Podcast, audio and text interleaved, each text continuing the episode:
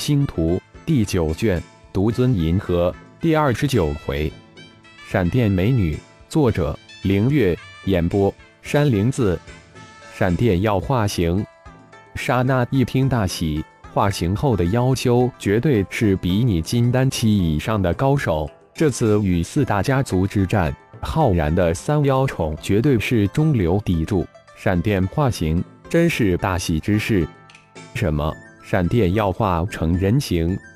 布尔斯一听大惊，随即大喜。浩然三妖虫的战力那是有目共睹的。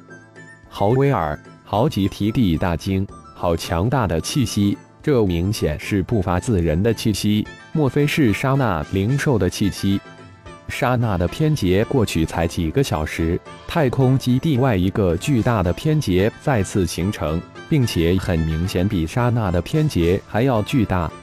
真是的，刹那的闪电要渡劫，难道是要化形了？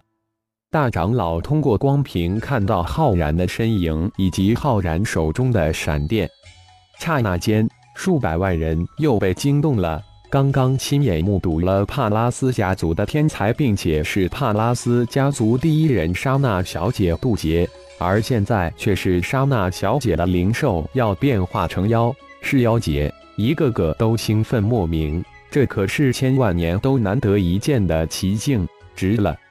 闪电，你安心化形，天劫不用去理会。化形完成后，我会传你妖族三宝。浩然说完，将闪电就这么丢了出去。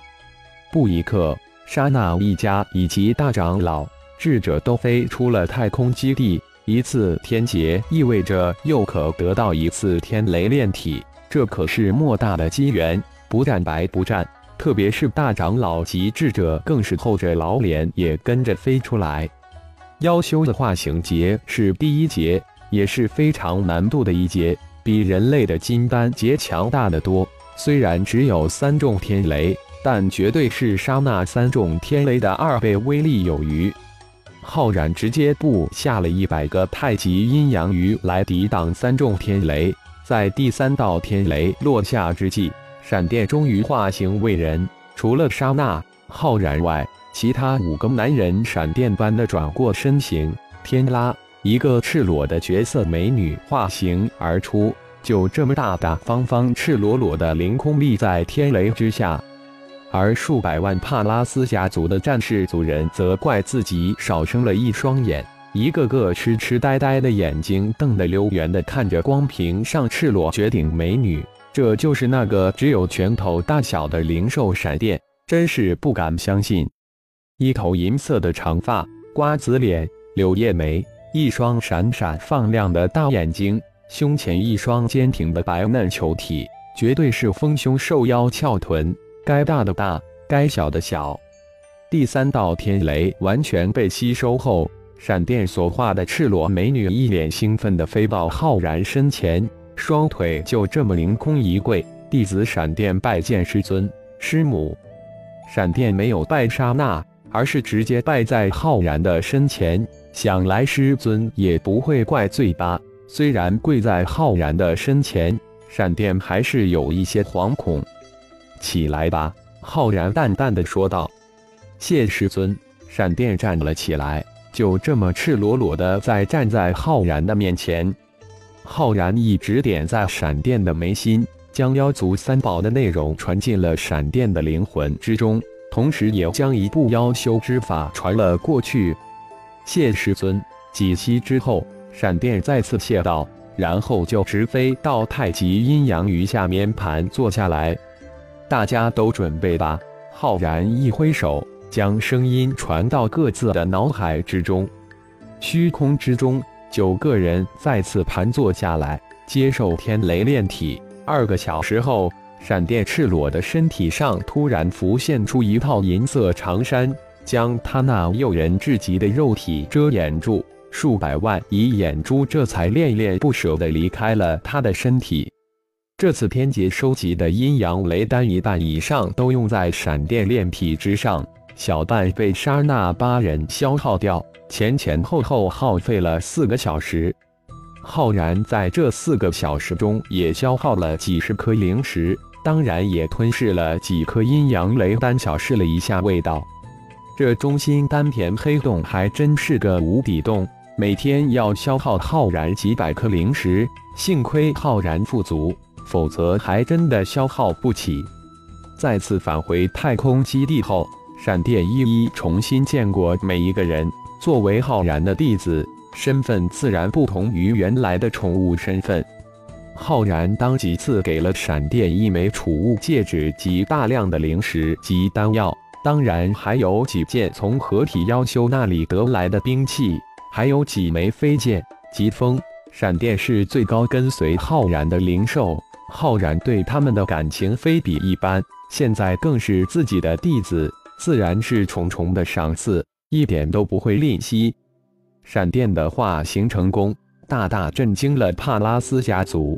外太空基地前沿战线的一连串异动，也很快被传到了帕拉斯家族星域之中。沙娜那几位有望获得这家主之位的书派更是闹腾起来，以大长老智者被收买、不公平为由，四处散布对布尔斯不利的消息。大长老豪威尔、智者豪吉提蒂两人坐在密室之中。看着从帕拉斯家族内部发过来的最新消息及动态，二人眉头紧皱。没想到竟然会有这样的消息。阿弟，看来你的意见是对的。豪森五子没有一个具有家主的潜质，也难怪你一直没有帮助豪森指定下一任家主。看来要大刀阔斧的整顿一下，你这一招将所有的本来面目都揭开了。豪威尔沉声说道，再一次对智者佩服的五体投地，不愧是家族的智者。让他们跳吧，这些留给未来的家主布尔斯去整顿吧。在绝对的力量面前，一切阴谋诡计都将成空，不用你我去烦了。如果布尔斯连这点能耐都没有，那还配当家主？你看着吧，我们今后还得仰仗他呢。智者豪吉提地微微一笑，说道：“有了浩然这个自己无法看到边的大人物在他旁边，根本就不用自己这些长老智者出手。而此时的浩然正指点着沙娜，闪电修炼，根本就没将帕拉斯家族的那几个跳蚤当一回事。闪电，你的天赋是速度，你的修炼要向速度这方面靠。以后到了修真界。”妖族的腾云驾雾这项神通却不能用，我会传你几项飞行的法术，尽量用法术飞行。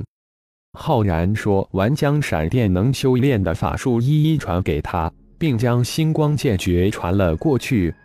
谢师尊，闪电能有今天，都是师尊所赐。今后闪电一定不会让师尊丢脸，努力修炼，向金刚师兄学习。闪电明白。如果自己独自修行，永远也不可能修炼到化形阶段，更不用说化形为人了。自碰到疾风后，自己的修炼之途完全变得一切皆有可能。呵呵，咱们师徒有缘，你今后就留在你师母身边照应吧。浩然轻轻一笑，闪电留在莎娜身边也好有个伴。闪电一定会照顾好师母的生活起居。不负师尊之恩，闪电高兴地回答道：“作为一个小妖，一个只是速度上有些天赋的小妖，在妖界还真的难以混出一个名堂来。留在师母身边可能是最好的选择。下去修炼吧，先将自己的修为提上来，否则还要你师母保护。”浩然轻笑着打趣道：“是师尊。”感谢朋友们的收听。更多精彩有声小说尽在喜马拉雅，欲知后事如何，请听下回分解。